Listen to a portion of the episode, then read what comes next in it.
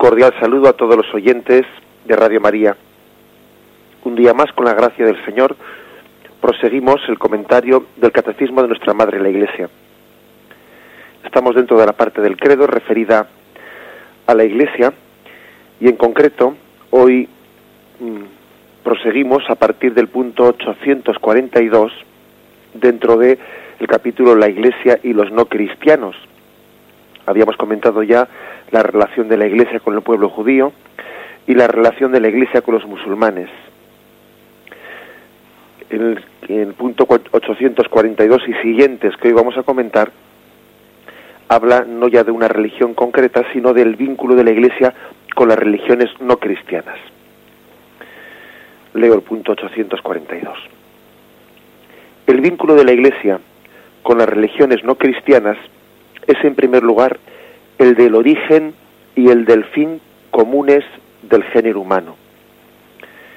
Y aquí hace una referencia a la declaración Nostre Tate, que es una declaración que, como ya hemos dicho en programas anteriores, es la declaración del Concilio Vaticano II sobre la relación de la Iglesia con las religiones no cristianas.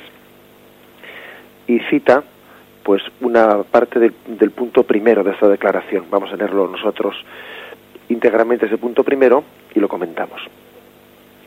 En nuestra época, en la que el género humano se une cada vez más estrechamente y aumenta los vínculos entre los diversos pueblos, la Iglesia considera con mayor atención en, en qué consiste su relación con respecto a las religiones no cristianas, en su misión de fomentar la unidad y la caridad entre todos los hombres, y más aún entre los pueblos, considera aquí ante todo aquello que es común a los hombres y conduce a la mutua solidaridad. Todos los pueblos forman una comunidad, tienen un mismo origen, puesto que Dios hizo habitar a todo el género humano sobre la faz de la tierra, y tienen también el mismo fin, el mismo fin último, que es Dios, cuya providencia, manifestación de bondad y designios de salvación se extienden a todos, hasta que se unan los elegidos en la ciudad santa, que será iluminada por el resplandor de Dios y en la que los pueblos caminarán bajo su luz. Los hombres esperan de las diversas religiones la respuesta a los enigmas recónditos de la condición humana, que hoy como ayer conmueven íntimamente su corazón. ¿Qué es el hombre? ¿Cuál es el sentido y el fin de nuestra vida? ¿Qué es el bien? ¿Qué es el bien y el pecado? ¿Cuál es el origen y el fin del dolor? cuál es el camino para conseguir la verdadera felicidad, qué es la muerte, el juicio y cuál la retribución después de la muerte, cuál es finalmente aquel último inefable misterio que envuelve nuestra existencia, de la cual procedemos y hacia el cual nos dirigimos. este es el punto primero mm, de esta declaración del Concilio Vaticano II sobre la relación de la Iglesia con las religiones no cristianas y de aquí parte este punto del catecismo que estamos comentando. Y la afirmación principal es que nosotros somos conscientes de que, de que toda la humanidad, todo, toda la humanidad, todos los hijos, todo, todo el género humano, pues procede de los primeros padres y procede en última instancia de Dios, creador. Todos los pueblos formamos una comunidad. Hay una unión de todo el género humano tenemos un mismo origen, todos hemos partido de Dios y todos tenemos en Dios nuestro fin. Es una afirmación importantísima, ¿no? Es decir, por el hecho de ser hombres, tenemos una comunión en la misma naturaleza humana, el mismo designio, venimos del mismo sitio y vamos al mismo sitio. Pues anda que no es nada, ¿eh? es una confluencia grandísima e importantísima, ¿eh? la de la comunidad, ¿eh? la común unión que tenemos entre todo el género humano, por mucho que luego estemos fraccionados, pero hay una un punto de partida que es troncal, que es básico, ¿no? Provenimos de Dios y vamos a Dios. Que luego por el medio nos hemos dispersado mucho entre nosotros, es verdad. El pecado no es principalmente la causa de nuestra dispersión, Dios pensó y nos pensó como una familia unida, pero bueno, digamos que el misterio del pecado nos ha fraccionado. Pero mm, sin llegar a conseguir borrar este principio básico, que es que provenimos de Dios y vamos a Dios. En el origen y en el fin, nos, todo, el, todo el género humano, toda, eh, toda la humanidad están unidos.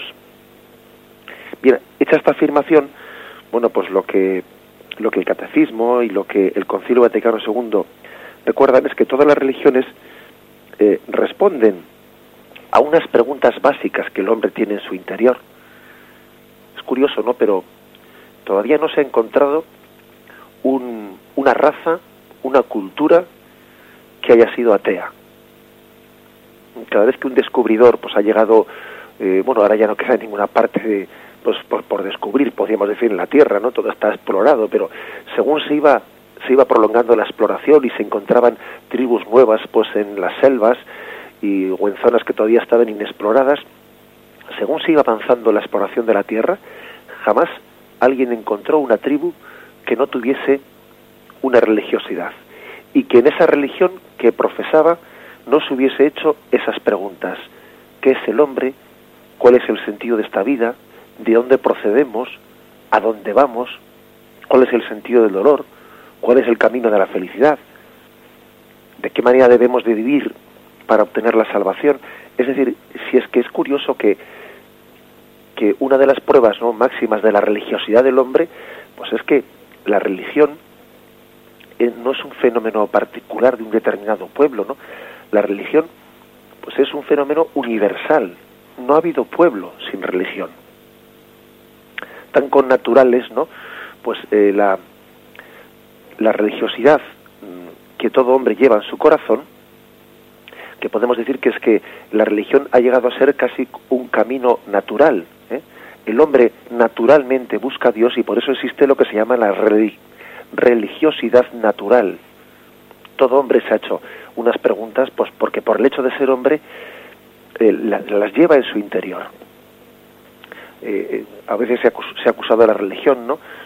De que tiene un factor eh, bueno, pues educacional, bueno, como que desde fuera a un niño se le han imbuido ciertas enseñanzas, se le han imbuido determinadas enseñanzas. La religiosidad parte ¿no? de un componente interior que todo hombre, todo hombre se hace las mismas preguntas. No es cuestión de que, como dicen algunos, a los niños desde pequeños se les ha metido en la cabeza en absoluto, ¿no? Uno ha visto que en todas las culturas, en todos los lugares, el hombre, sin haber tenido noticia mutua uno de otro, porque no había tal capacidad de comunicación, ¿no?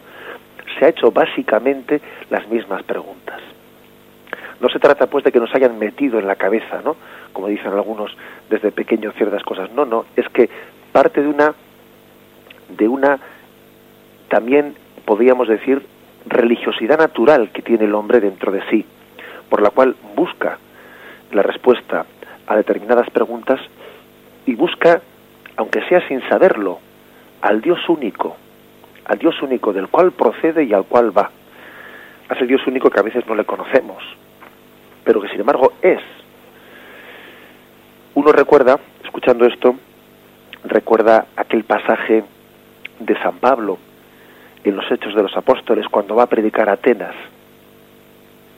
Y para empezar a hablar ante los atenienses, pues que tenían allí en sus templos altares a los distintos dioses, era una cultura, digamos, politeísta, recurrió y se sirvió de que los atenienses, dentro de su politeísmo, tenían también en los templos un altar al dios desconocido.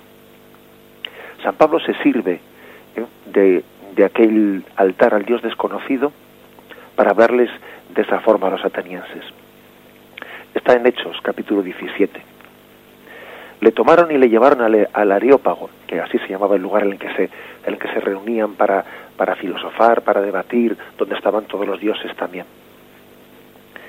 Y le dijeron, ¿podemos saber cuál es esa nueva doctrina que tú expones? Pues pudimos decir cosas extrañas y querríamos saber qué es lo que significa.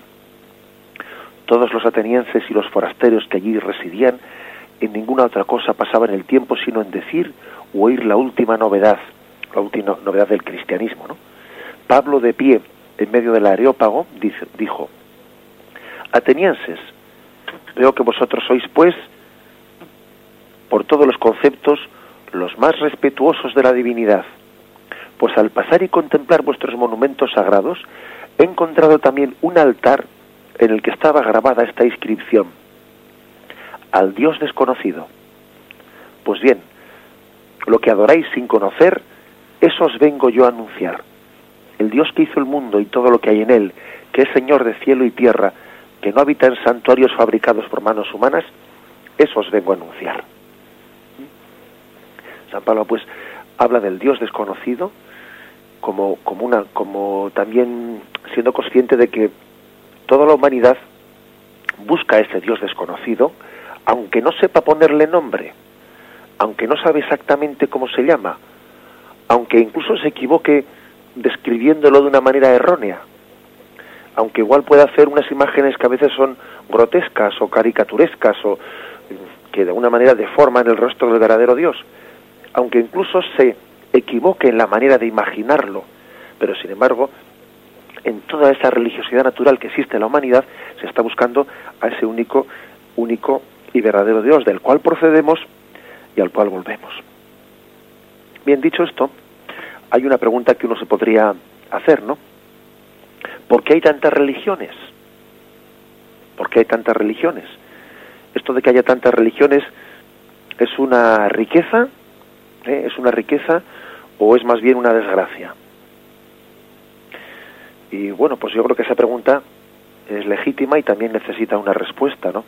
Yo creo que hay que decir que que en cierto sentido, pues podría caber eh, afirmar pues un sentido positivo porque en la medida en que todas estas religiones responden a una religiosidad natural, a una búsqueda del hombre de Dios, eh, a un intento de responder a esas preguntas de que todos los hombres llevamos dentro del corazón, en ese sentido, esa pluralidad de religiones es positiva.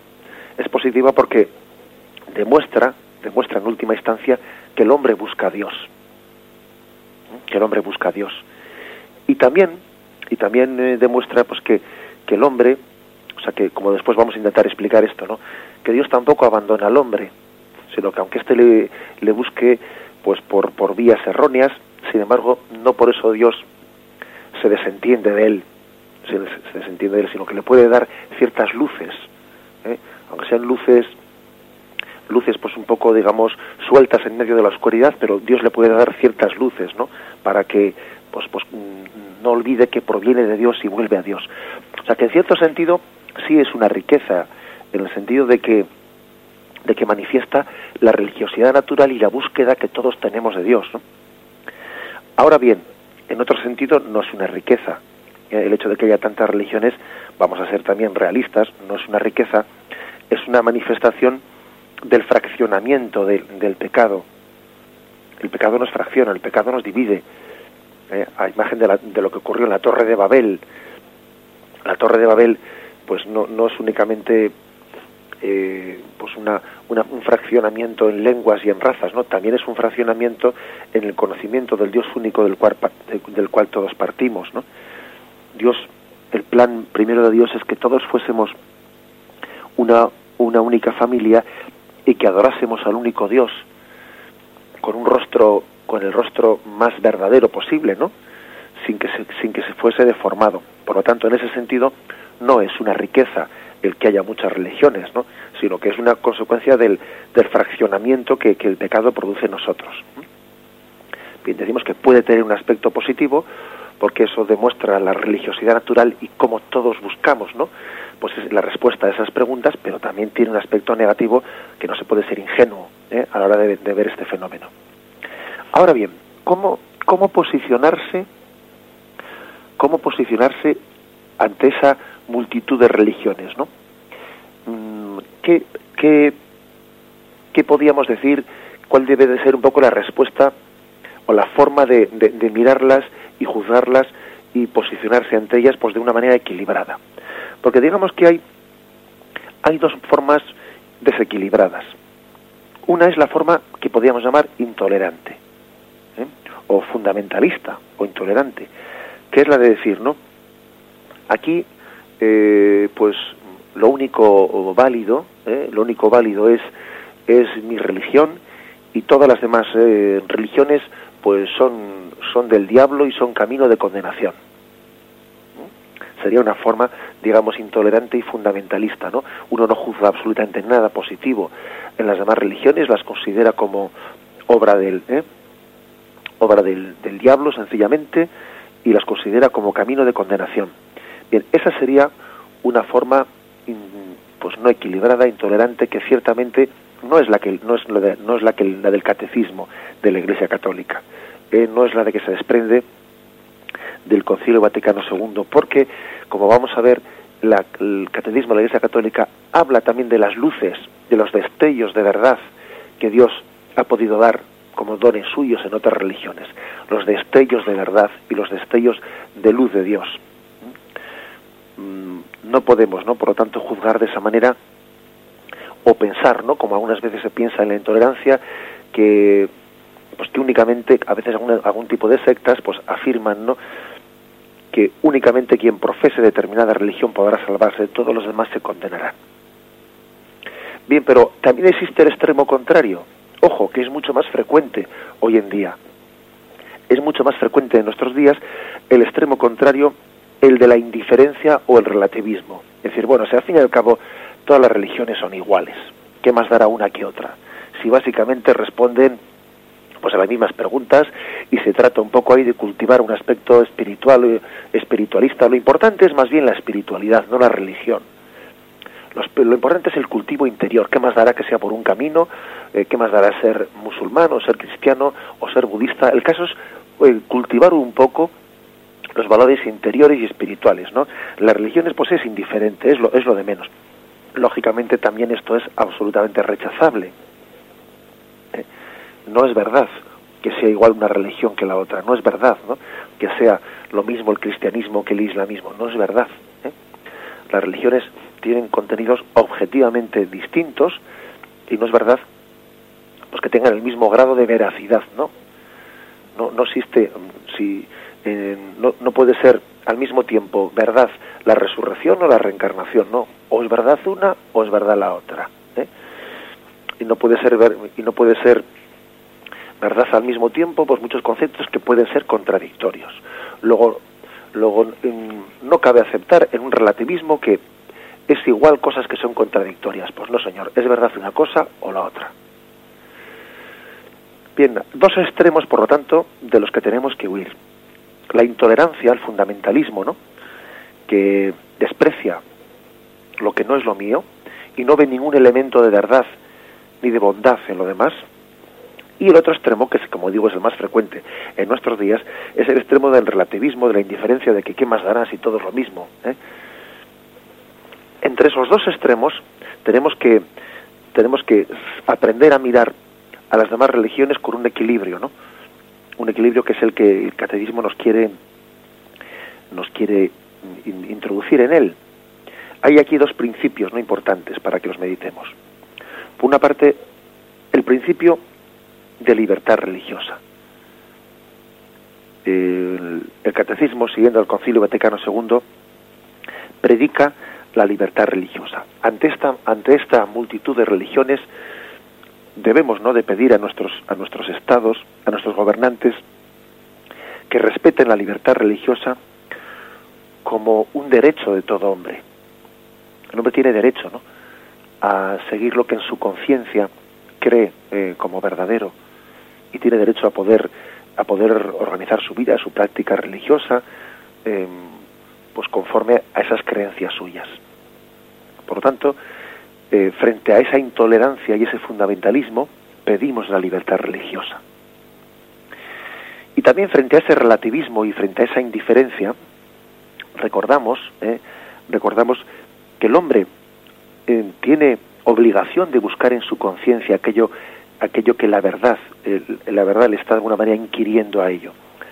Porque no es la conciencia la que manda, lo que manda es la verdad que se manifiesta en la conciencia.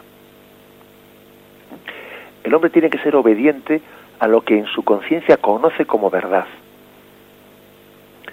Por lo tanto, puede llegar a tener obligación moral, moral el hombre, para sostener su propia dignidad, el hombre puede llegar a tener una obligación moral de convertirse y cambiar de religión en la medida que en su conciencia ha conocido que hay una verdad más plena que la que él profesaba.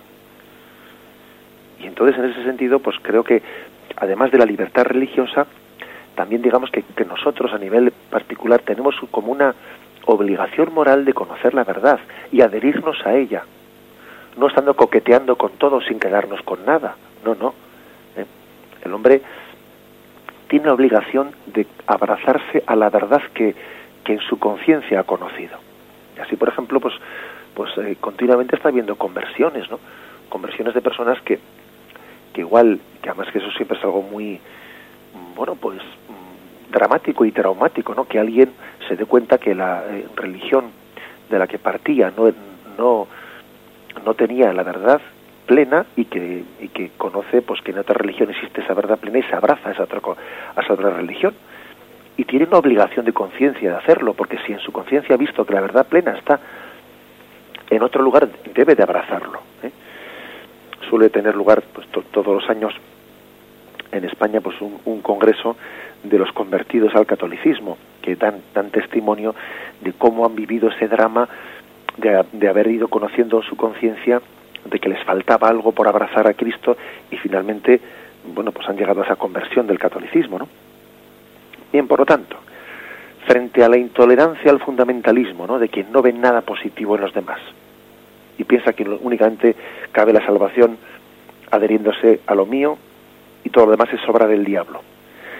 Y frente al extremo contrario más, eh, más frecuente en nuestros días, que es el de la indiferencia, el del relativismo, el de pensar que todas las religiones son iguales, ya tenemos que saber situarnos pues, de una manera equilibrada ante esa pluralidad de religiones, que no es que no es una riqueza en sí misma, que en el fondo es una manifestación del fraccionamiento ¿no? de que el pecado ha hecho en nosotros, pero que tiene elementos positivos, ¿no? porque es expresión de la religiosidad natural y que además también Dios no, no ha condenado a, a la oscuridad, ¿no? a todas esas, a la plena oscuridad de esas religiones, sino que también les ha dado destellos, destellos de luz y de verdad. Vamos a editarlo brevemente y seguimos con el siguiente punto.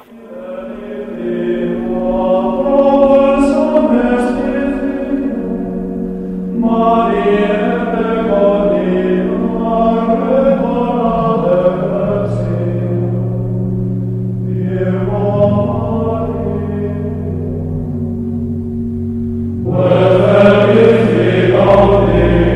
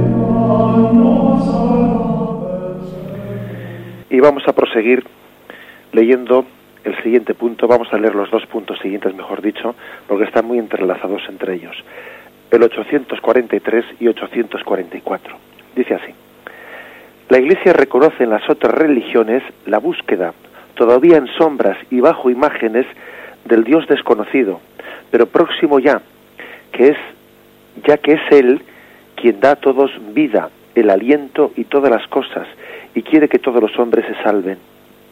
Así la Iglesia aprecia todo lo bueno y verdadero que puede encontrarse en las diversas religiones, como una preparación al Evangelio y como un don de aquel que ilumina a todos los hombres para que al fin tengan la vida. Pero en su comportamiento religioso los hombres muestran también límites y errores que desfiguran en ellos la imagen de Dios. con demasiada frecuencia los hombres engañados por el maligno se pusieron a razonar como personas vacías y cambiaron el verdadero el Dios verdadero por un ídolo falso, sirviendo a las criaturas en vez de al creador. Otras veces viviendo y muriendo sin Dios en este mundo están expuestos a la desesperación más radical. Bueno, son dos puntos pues que como veis eh, se complementan, se complementan uno y otro. El primero habla de esa, eh, de esa faceta positiva, eh, positiva que pueden tener esa, ese conjunto de todas las religiones, en cuanto que dice que, aunque sean sombras y bajo imágenes, buscan a ese Dios desconocido, ¿no? del cual hablaba San Pablo en el Areópago de Atenas a todos los atenienses. Están buscando, ¿no?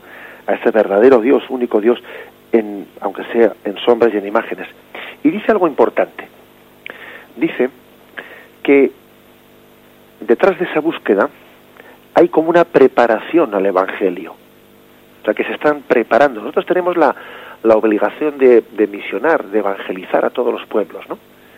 Y dice que en la medida que uno, eh, pues que un hombre es fiel a esa religión que él ha conocido, en la medida en que un maometano es fiel a, bueno, pues a, lo que en su conciencia conoce de verdad como dentro del maometanismo, o que un budista, ¿no? Es fiel también a su budismo, un hinduista es fiel a su hinduismo, se está preparando para el evangelio.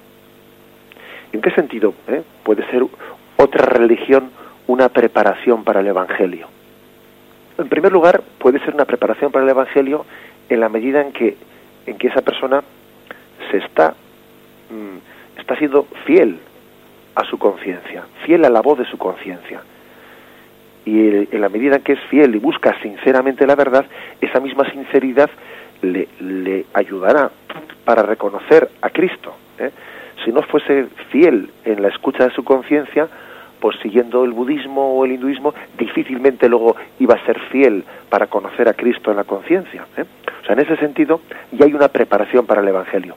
Pero es que además también hay que decir que puede haber perfectamente mm, doctrinas concretas, ¿no? Dentro de esas, puede no, y de hecho las hay, ¿no? Que son como destellos de luz, destellos de luz que nos están preparando para descubrir la luz plena que es Cristo, ¿no? Yo soy la luz del mundo, dice Cristo. Pero aunque esa luz se haya revelado plenamente en, eh, pues por medio de Cristo, ¿no? En la Iglesia Católica, hay que decir que existen también destellos de esa luz en otras religiones. Pongo algunos ejemplos concretos, ¿eh? para que también se, se entienda mejor. Pues aquel, aquel que sigue, aquel que sigue, por ejemplo, la religión hinduista, la religión hinduista o la religión budista, ese tipo de religiones de las cuales nos separan muchas cosas, ¿no? especialmente el tema de la reencarnación, etcétera, pero que son un tipo de religiones que aunque mezcladas con errores están subrayando muchos aspectos, por ejemplo, de la interioridad, de la superación del materialismo. Estas religiones, estas religiones orientales, pues subrayan mucho que mm, la salvación, la felicidad plena del hombre no viene ¿eh? del, puro materialismo. Es más que el hombre tiene que espiritualizarse, tiene que elevarse eh, sobre la materia. Bien, todo ello, todo ello es, como dice aquí este punto del catecismo, es una preparación, puede ser una preparación para el Evangelio, porque aquel que es esclavo de, de, la carnalidad, aquel que es esclavo de la carne, aquel que es esclavo del materialismo, que está eh, totalmente esclavo de, bueno, pues de todos los vicios que puede conllevar, ¿no? Pues el materialismo y lo carnal está más lejano a conocer la doctrina de Jesucristo. Por poner este ejemplo, ¿no? Pues una quien ha sido fiel en su conciencia, ¿no? A esa a esa escuela de, de espiritualidad que hay, por ejemplo, en las religiones orientales, estará mejor preparado para poder conocer, ¿no? Pues eh, la riqueza de vida interior que nos ofrece Cristo o por ejemplo esa doctrina de Santa Teresa, ¿no? Del, de las moradas, del castillo interior, del camino de perfección. Lógicamente hay una gran, una gran distancia, ¿no? Hay una gran distancia de, de lo que es eh, esa vida interior que predica el cristianismo a lo que en esas religiones orientales se, pues enseña, pero aunque haya una gran distancia, como dice este, este punto del catecismo, pueden ser una preparación para el Evangelio. ¿eh? En la medida que en ellas hay destellos de verdad. Pues que, pueden ayudar a la persona. Otro ejemplo pongo. Pues por ejemplo un fiel musulmán, un fiel musulmán que dentro del Islam conoce al Dios único, em, hace una profesión de monoteísmo, creador, eh, juez de vivos y muertos, mm, que vendrá a juzgar al hombre, bueno, pues por lo menos hay que decir que tiene una preparación para el Evangelio, porque ese monoteísmo que profesa le ha purificado pues de, de, un politeísmo que es mucho más mucho más nefasto pues por ejemplo de poder estar imbuido del miedo a los hechiceros, a falsos dioses, a ritos, a vudús, por lo menos el musulmán está libre de todo eso y cree en un único Dios. Y para encontrarse con Cristo puede ser una preparación para el Evangelio ese monoteísmo que profesa. ¿Eh? Será más fácil, ¿no? Que crea en Cristo partiendo de un monoteísmo que no partiendo pues de, de, un montón de, de una imagen de Dios pues muy poco purificada, que es, que es de ídolos humanos, etcétera. Es decir, que Dios puede llegar a servirse de, de elementos de religiones que aunque sean eh, pues imperfectas, incompletas, pueden haber en ellos destellos de verdad que ayuden a prepararse para el para el evangelio. ¿Por qué? Porque nos, nos preserva de errores de, errores mayores. Es decir, eh, porque el, el, musulmán que cree en el, Dios único está preservado de, errores mayores. Aunque no tenga eh, la imagen plena de Dios revelada en Jesucristo, por lo menos la profesión del monoteísmo a través del Islam le ha librado de, concepciones de Dios todavía más erróneas. ¿eh? O sea que hay una preparación para el Evangelio porque Dios dice, el catecismo, que da también dones de luz, resplandores de su verdad, ¿no? También puede darlos en otras religiones. Ahora bien, el catecismo complementa en el punto siguiente. Dice que todas esas ¿eh? destellos, destellos de, luz y de verdad que puede haber en otras religiones, pues están muy mezclados, eh, están muy mezclados con muchos errores y límites que deforman esa imagen del Dios verdadero. Porque no olvidemos pues que son religiones, ahora vamos a adentrarnos en esto, son religiones que en última instancia no han sido reveladas y que el mismo hombre eh, las ha las ha deformado con sus propias imágenes, ¿no? Y entonces, bueno, pues puede haber destellos de luz, pero que están eh, que están de alguna manera pues mezclados no con errores con desfiguraciones y por eso tenemos la obligación de, ir conociendo cuál es el Dios verdadero eh, revelado revelado por Jesucristo. Vamos a meditarlo brevemente y continuamos dando respuesta a esta pregunta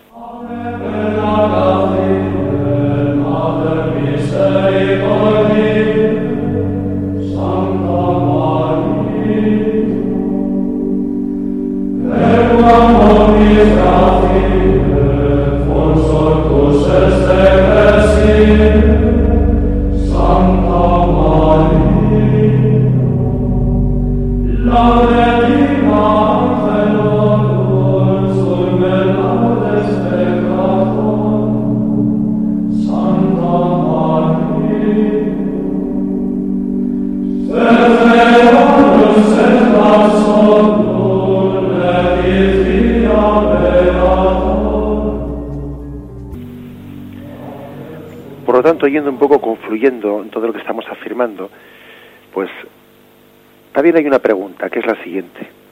Vamos a ver, si hay elementos de verdad, si hay destellos de verdad, ¿no? Eh, aunque muy, muy mezclados, ¿no? De, de, también de errores humanos en otras religiones, hay, por lo tanto, pueden ser salvíficas las demás religiones. Las demás religiones son salvíficas, son camino de salvación son reveladas por Dios? ¿eh?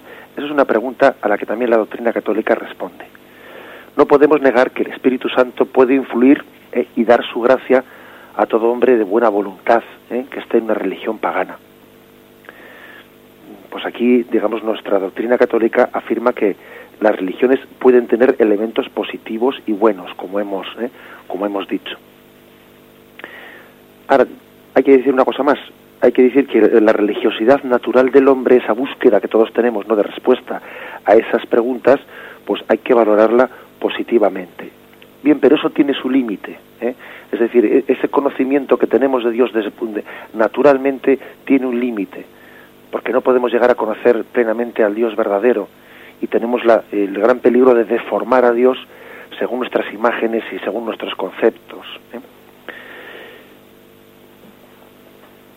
También es verdad, ¿eh? por otra parte, que nosotros creemos que Cristo, al hacerse hombre, se ha unido en cierto modo con todo el hombre de todo el género humano, en cuanto que ha asumido la naturaleza humana y se convierte en redentor de todos los hombres. No únicamente Cristo es redentor de los cristianos, Cristo es redentor de todos los hombres. ¿eh? Por ello el Espíritu Santo ofrece a todos la posibilidad de salvación, no solo a los cristianos. La salvación está ofrecida a todos los hombres, porque Cristo tomó la naturaleza humana, la carne humana, y se unió a todo el género humano de toda la tierra. Entonces Dios puede hacer llegar su salvación a todos los hombres por caminos que Él solo conoce. ¿eh? Ahora nos preguntamos si pues, los libros de las religiones paganas, sus ritos, pues como si el, Corán, eh, Veda, eh, la doctrina de la reencarnación, puede ser considerados como una revelación de Dios, como una mediación objetiva establecida por Dios a través de la cual dar su salvación definitiva. Y la respuesta claramente es no. No, nosotros no creemos que, que eso puedan ser considerados como caminos objetivos establecidos por Dios para llegar, hacer llegar su salvación. No, eso, eso en absoluto cabe afirmar tal cosa. Nosotros creemos que Dios se reveló en Jesucristo y que la revelación de Cristo es la revelación sobrenatural, el camino que Dios Padre estableció para dar su, la plenitud de, de los medios de salvación y creemos que las demás que las demás religiones son religiones no sobrenaturales, no reveladas, sino religiones naturales, que son expresión de esa búsqueda que el hombre tiene de Dios. Y aunque haya elementos, ¿no? Elementos destellos de verdad, como hemos dicho antes, ¿no? Luces que Dios ha concedido en esas búsquedas, en esa búsqueda de Dios están mezcladas con montones de errores propios de que quien ha buscado a Dios pues ha mezclado con sus propios conceptos. Por lo tanto, nosotros no creemos que las demás religiones sean vías de salvación, pero sin embargo sí que nos preparan para el Evangelio, ¿eh? son positivas para el Evangelio.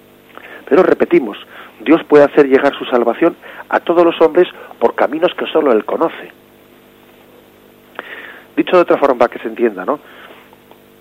Un hombre, un, un hombre que es fiel a su conciencia, puede salvarse profesando cualquier religión pero no se salva por esa religión, se salva por Cristo. Solo Cristo salva. Y solamente la salvación nos viene por Jesucristo, aunque un hombre puede salvarse profesando otra religión y aunque él no lo sepa, se está salvando por Cristo. En esa religión, que no es la religión verdadera, pues él tiene destellos de verdad, conceptos que son también de alguna manera dones de Dios que le van preparando para conocer a Jesucristo, ¿eh? aunque estén mezclados de errores, pero le van preparando para conocer a Jesucristo. Es como una preparación evangélica. Esta distinción también es importante, por lo tanto, no, no, no debemos de no debemos de, mm, confundir las cosas. Habría pues como distintas posturas dentro de esto. La postura eh, pues también un poco podríamos decir intolerante, fundamentalista, de quienes piensan que fuera de la religiosidad cristiana no puede considerarse nada positivo en la religiosidad pagana. ¿Mm? Toda la religiosidad natural de las demás religiones es mm, negativa. Bueno, pues nosotros creemos que no es así, que también eh, en esas religiones puede haber elementos positivos que preparen para recibir el Evangelio.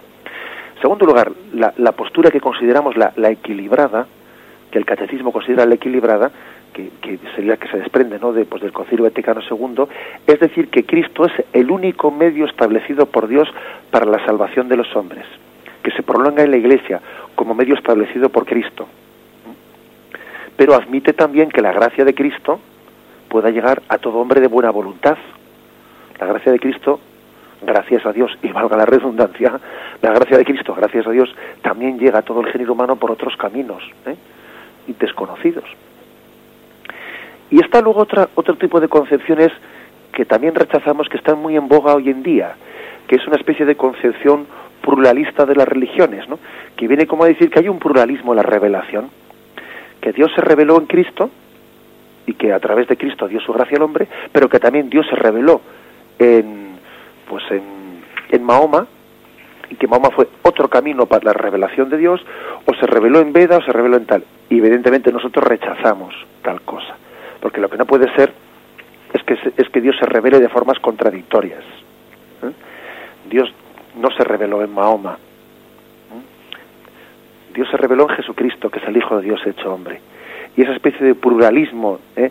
en la revelación es algo rechazable, que no es aceptable desde el punto de vista mm, del, del cristianismo. Eso sería un relativismo, ¿no? Y sería no, no, no creer en la verdad, que tenemos todos el, la obligación de seguirla en conciencia y de aceptarla tal y como es revelada por Dios. Lo que no puede ser es que Dios revele blanco y negro al mismo tiempo. Otra parte, por otra parte hay que hay que recordar que el mismo Mahoma, el mismo Mahoma cuando por poner un ejemplo concreto, ¿no? Por poner un ejemplo, él no acredita ¿eh? como Jesucristo que él haya sido el revelado, que, que, él sea la revelación de Dios. Mahoma jamás hizo signos de acreditación de su revelación. Él jamás hizo, por ejemplo, signos milagrosos. Y cuando, por ejemplo, eh, algunas tribus eh, judías le piden a Mahoma que para ser aceptado como enviado de Dios haga bajar el fuego que consuma la oblación, ¿no? Tal y como había hecho pues Elías allí, como se recuerda en, el primer libro de Reyes, ¿no? El capítulo 18, que Yahvé hace bajar fuego sobre la ofrenda preparada por Elías frente a los profetas de Baal, pues bien, los judíos, para creer en Mahoma, eh, le dijeron, por favor, haznos ese signo del profeta Elías para que creamos que tú eres, ¿no? Pues el, el enviado de Dios, bueno, pues Mahoma, eh, hay que decir que rehusó eh, hacer tales, tales signos y, dio una evasiva, ¿eh? la evasiva de si los profetas eh, os dieron pruebas, ¿por qué no creísteis entonces en ellos? Y Mahoma no hizo ningún signo para autentificar de alguna manera que él era el enviado de Dios. Es decir, tenemos que rechazar esa explicación de que las distintas religiones son como distintas revelaciones que Dios ha tenido. No, no. La única revelación es Cristo. Cristo es la imagen del Dios invisible, hecho hombre, hecho visible ante nuestros ojos aun cuando la gracia de Cristo eh, afortunadamente es una gracia que tiene caminos insondables y que es capaz de llegar al interior de las conciencias y salvar a los hombres eh, como nosotros de, no sabemos ¿no? y no somos capaces de decir. Bien, este es un poco el, equilibrio eh, en el que tenemos, en el que la Iglesia mira, eh, mira el hecho de las demás religiones y lo mira con el equilibrio que yo creo que tenemos que alabar a Dios, ¿no?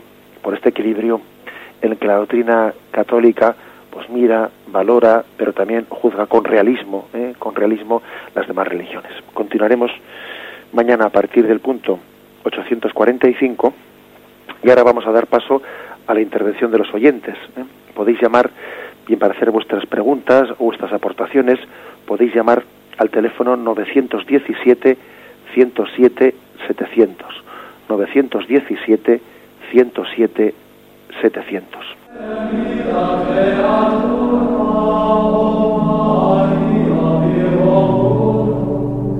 Buenos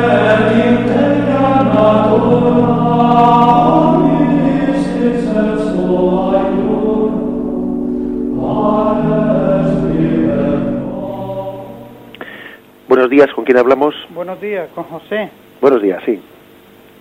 Pues padre, quiero hacer una, una pregunta. Esto que usted está explicando hoy o sea, eh, explica la, cualquier tema de las tres formas, lo que es verdad, media verdad, o sea, o porque es la verdad, la mentira es la verdad, al final prevalece la verdad. Eh, realmente nosotros, nosotros, yo tengo 70 años, ¿sabe? Nosotros, pues, ya sabe usted que antes nos decía la religión católica y lo demás, todo, mm, no, no había, de hecho, hasta a veces, pues, no, no atendíamos a otra persona que viniera con otro sistema y, y usted está, con lo que usted está hablando hoy, me parece correctamente que, debemos ser prudentes, ¿no? Porque todo vale, es decir, todo vale en el sentido de escuchar a la persona después, para eso está, después para uno estar preparado para dar respuesta a lo que se llama, mira, esto es así por esta razón, por esta, esta y esta, y así. Ahora, luego, tú en tu conciencia procura eh, eh, eh, coger, sí, convencerte de, de, si vas bien o vas mal por, la cosa religiosa. Bueno, no, no lo tengo más porque seguramente hay más gente eh, que están esperando y que todo gente. Gracias, ¿eh? De acuerdo, gracias a usted, sí. Bien, eh, yo creo que lo importante es esa actitud, ¿no? De, digamos, de respeto, de respeto y de valoración positiva. Quizás, bueno, pues igual yo únicamente daría un matiz, ¿no? Que la, que la expresión que ha utilizado de todo vale, ¿eh? bien, yo creo que él mismo ya, ya ha matizado ¿no? lo que quería decir con ella, pero, pero, igual sí que yo creo que sería mejor utilizar otra expresión, porque la expresión de todo vale hoy en día con frecuencia es utilizada de una manera relativista, ¿eh? como si fuese lo mismo una cosa que, como si fuese lo mismo una doctrina cristiana que otra de tipo. No, ciertamente. ¿eh? O sea, creo que hay que decir todo es digno de respeto, todo es digno de respeto, aunque no por eso ni mucho menos hay que decir que todo tenga el mismo valor ni la misma verdad. ¿eh? Adelante, damos paso al siguiente oyente. Buenos días. Buenos días. Buenos días. mire, partiendo de, lo que acaba usted de decir, de que el hombre nace con una predisposición a lo religioso y también de que la salvación de Cristo es universal, yo quería preguntarle si una persona que no sabe que tiene esos valores, que es bondadosa porque son todos valores de Cristo, y no lo descubre nunca y se muere, ¿se observará? De acuerdo, muy bien, le respondo brevemente por la, eh, por la radio. Bien, evidentemente, eh, evidentemente la salvación puede darse, eh, como ya creo que hemos afirmado en, algún párrafo, y mañana vamos a tratar de esto también así un poco sistemáticamente. ¿no? La salvación puede darse en a todos los hombres, es decir, incluso a aquellos que están también profesando otras religiones y que no han tenido la gracia de conocer a Jesucristo, no han tenido un rechazo explícito de la gracia, sino que bueno, que, no han tenido no, inculpablemente por su parte no han tenido eh, la plenitud del conocimiento de Cristo ¿eh? y han sido fieles a aquello que, han podido conocer en su, ¿eh? en su conciencia como verdad. La salvación les es otorgada también a través de esa verdad limitada que han conocido, que tras su muerte conocerán que la verdad plena era Jesucristo. Adelante, damos paso al siguiente oyente. Sí, padre. Buenos días. Buenos días. Eh, quería preguntarle por los testigos de Jehová. ¿Qué son y si son cristianos o no? Bien, de acuerdo, le respondo que sea brevemente por la, eh, por la radio. Bien, yo creo que es mucho decir eh, que los testigos de Jehová sean cristianos. ¿eh? Bueno, es verdad que ellos eh, creen en Jesucristo, pero em, quizás eh, habría que, bueno, sería un poco discutible, ¿eh? sería un poco discutible hasta qué punto pueden, ser cristianos. La verdad es que no entran dentro de ese proceso ecuménico, ecuménico que nosotros entendemos que es entre las iglesias cristianas. Entre las iglesias cristianas se un proceso ecuménico, de diálogo, etcétera, del cual ellos mismos pues están, están autoexcluidos. Aquí dice que los testigos de Jehová entran dentro de ese concepto que ya he dicho un poco fundamentalista o intolerante, en el que piensan, de una, piensan que todo aquel que no sea testigo de Jehová está irremisiblemente eh, pues conducido a la condenación. Eh, ellos hacen una afirmación de que solamente en la profesión de esa religiosidad de testigos de Jehová cabe la salvación, todos los demás están condenados, ¿no? Es una es precisamente dentro de esos extremos a los cuales me refería yo, un extremo bien claro está formado por esa esa visión, pues yo diría un poco raquítica de Dios, ¿eh? raquítica de Dios, en la que hacen supeditar la salvación de Dios a su secta. Creo que eso también es, es lo que más habría que destacar por lo que, por lo que compete a lo que hoy estamos eh, explicando. Adelante, damos paso al siguiente oyente. Buenos días. Sí, buenos días. Hola, ¿Quién hablamos? José Ignacio, de aquí de La Coruña. Adelante, José Ignacio. Vamos a ver, mire, es que eh, viene un poquito al hilo porque he oído alguna, alguna interpretación de las sectas y yo le quería decir, no, no es cosa para sacarla por la radio, eh, ¿cómo me, me, me aclararía usted digamos, la diferente genealogía de Jesús, la que aparece creo que en San Lucas y otra en San Mateo, que al raíz de Salomón cambia a Natanael. ¿Qué, explicación me da usted? Bien, vamos a ver, de acuerdo. Lo digo, porque es que oye, oye unas, uno unas cosas, porque la secta de esto es para estar formado, ¿me entiende usted? De acuerdo. Sí. Eh, bien, pues mire, sabe lo que le digo, que ya, ya lo estudiaré un poco, digamos, con detenimiento y ya en alguno de estos programas pasaré a darle explicación de ello, porque ahora mismo la verdad es que tendría que mirarlo con detenimiento, porque es que es un tema en el que no, me he fijado nunca. ¿eh? Vamos, de todas maneras, eh, antes de que un día pueda responderle a eso, eh, decir una cosa que es propio, es propio de las sectas, el andar siempre buscando, eh, pues, el versiculito determinado, ¿no? En el que dice, dice uno, y en tal versículo hay una cosa que parece bueno está bien ojo eh o sea creo que es muy importante también tener respuesta también a las cuestiones pues concretas que se nos planteen. Pero mm, veamos también que a veces pues hace un rato ha habido un oyente que ha preguntado por los testigos de Jehová etcétera no y que coste que no queremos hacer aquí ningún tipo de guerra personal de nadie pero veamos que es propio también de la metodología ¿eh? de la metodología pues de, de estas sectas el ir buscando un versículo, un versículo, eh, extrayéndolo, descoste, o sea, sacándolo de contexto y, quizás confundiendo la visión global eh, del Evangelio desde un versículo extraído y sacado fuera de contexto. ¿eh? Es propio, creo que, del catolicismo una, una lectura de la Sagrada Escritura leída en su conjunto y en el contexto de una tradición, una tradición en, la que se escribió, por cierto. ¿eh? Esa Biblia, la Biblia ha sido escrita en una tradición, la tradición de Israel y en la tradición de la Iglesia primitiva. Y es propio de la secta pretender leer la Biblia sin su tradición, sin el contexto en el que ha sido escrita y, y extrayendo un versículo de su contexto. Pero bien, ¿eh? estudiaremos ese versículo o esa, esa referencia que hace el oyente y ya tendremos ocasión de dar la respuesta. Bien, tenemos el tiempo cumplido ya vamos a interrumpirlo aquí. Alabamos al Señor por haber podido tener esta, esta ocasión de profundizar en la doctrina y con la gracia del Señor continuaremos eh, a partir del punto 845. Alabado sea Jesucristo.